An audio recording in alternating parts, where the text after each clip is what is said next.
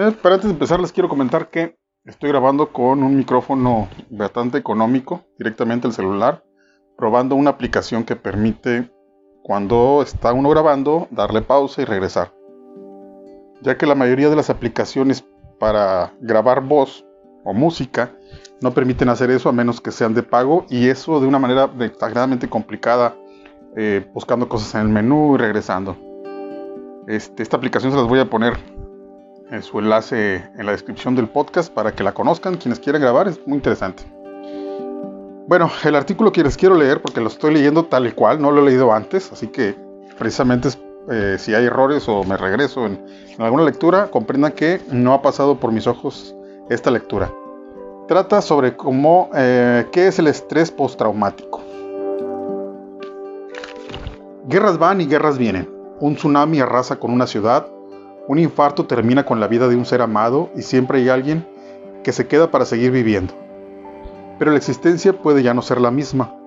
El trastorno del estrés postraumático puede cambiar la vida de aquellos que, al atravesar por una experiencia límite, no pueden salir de un pasado tormentoso. Conoce qué es y cómo se manifiesta este mal con casos de veteranos de guerra que intentan superarlo. Es aquí escrito por Tere Hernández. Te sientas, te levantas, te acuestas en la cama, en el piso, te sudan las manos. A veces tiemblan y no puedes controlarlas. Te duele la cabeza y por la noche surgen las pesadillas. Respiras con desesperación y nunca es suficiente. Y, de repente, de la nada, sientes el corazón acelerado. El recuerdo no te deja, te persigue y lo peor, no lo entiendes. No puedes gritar para pedir ayuda porque no comprendes qué te pasa. Así es, en la mayoría de los casos, el trastorno del estrés postraumático. Ha tenido, ha tenido muchos nombres a lo largo de la historia.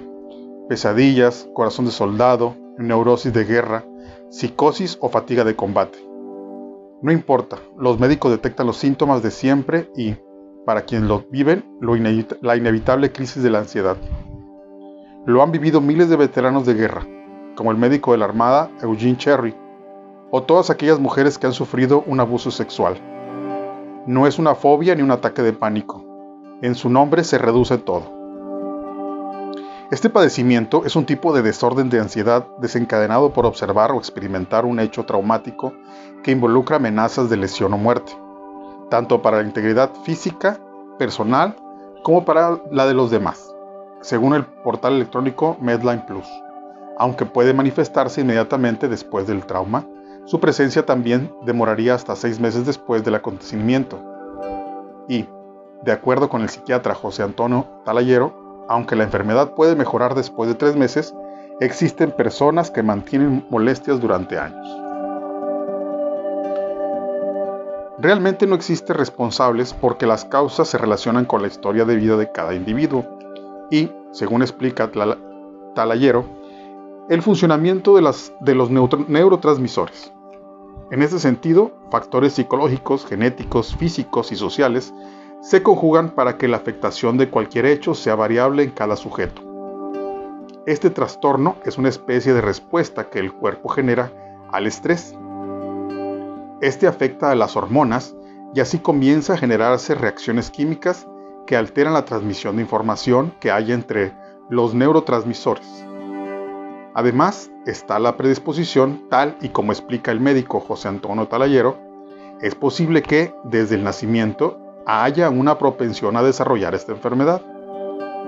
Es decir, puede existir alteraciones en los neurotransmisores, como en la dopamina o noradrenalina que provoquen que, después de que una persona se exponga a un evento o desastre traumático, no logre superar y olvidar la experiencia.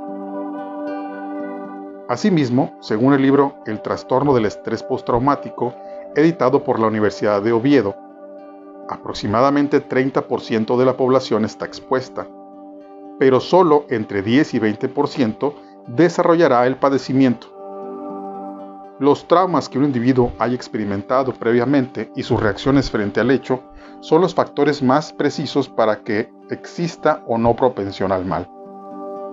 Las causas son múltiples y pueden, ir desde accidentes automovilísticos hasta catástrofes naturales. Sin embargo, la propensión a generar la enfermedad es mayor cuando personas cercanas son afectadas, son afectadas. El evento se repite o cuando es la mano del hombre la que inflige el daño. ¿Quién lo diría? A veces la sensibilidad por la afectación que el ser humano pueda tener en nuestra propia especie va más allá de la sensibilería. Saber que se tiene un trastorno de estrés postraumático no es tan sencillo como estornudar, aun cuando pueden existir desmayos, taquicardias, fiebre, dolor de cabeza, palidez, depresión, abuso de drogas o ataques de ira, para los especialistas, los principales signos que revelan la presencia de esta enfermedad son reminiscencia, evasión y excitación. La primera se constituye por episodios en los que el hecho traumático se repite y afecta la vida cotidiana de la persona. Por su parte, la evasión es una especie de insensibilidad o indiferencia ante la sociedad e incluso frente al recuerdo mismo del acontecimiento que provocó la enfermedad. Finalmente, la excitación se caracteriza por un estado de alteración que impide la concentración, la conciliación del sueño e irritabilidad.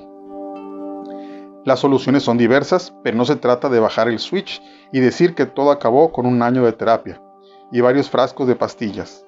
De hecho, hasta el momento no existe una solución concreta para tratar este padecimiento ni para prevenir la respuesta de los individuos a fuertes experiencias traumáticas.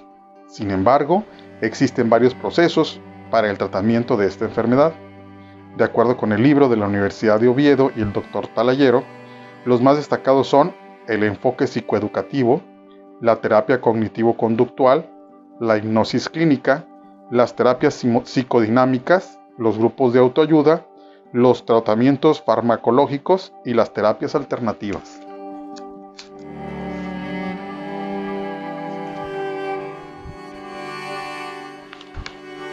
mientras que los primeros constituyen terapias que aportan diferentes estrategias para que el paciente mejore su capacidad de afrontar las situaciones que vivió, la farmacología constituye un complemento en el cual se utilizan medicamentos para tratar la enfermedad y las terapias opcionales no científicas se conforman por actividades como la acupuntura, la herbolaria y la homeopatía.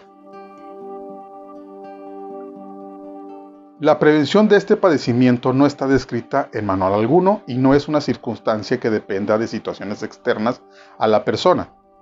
Las consecuencias de atravesar por una situación de esta índole pueden ser graves ya que constituyen una irregularidad y en ocasiones degradación en la identidad personal y alteraciones en las relaciones de un individuo con los demás. Esa puede ser la razón de que un soldado abandone el ejército y se refugie en su casa o de que una mujer que atravesó por una violación no pueda volver a tener una pareja durante años. Su nombre ha cambiado con el tiempo y las historias han ido variando con las respectivas diferencias que invaden la mente de cada persona. Puede tratarse de un veterano de guerra que, afrontó la muerte de miles de personas o de un estudiante que reprobó y con ello ganó el desprecio o el castigo de sus padres. La magnitud no depende del hecho, sino de lo, que, de lo que corresponde a la individualidad. Por eso es imposible universalizar un modo de prevención o un tratamiento para el trastorno de estrés postraumático. De ahí que la respuesta sobre su causa no haya podido encontrarse por lo que, por un tiempo, seguirá flotando en el aire.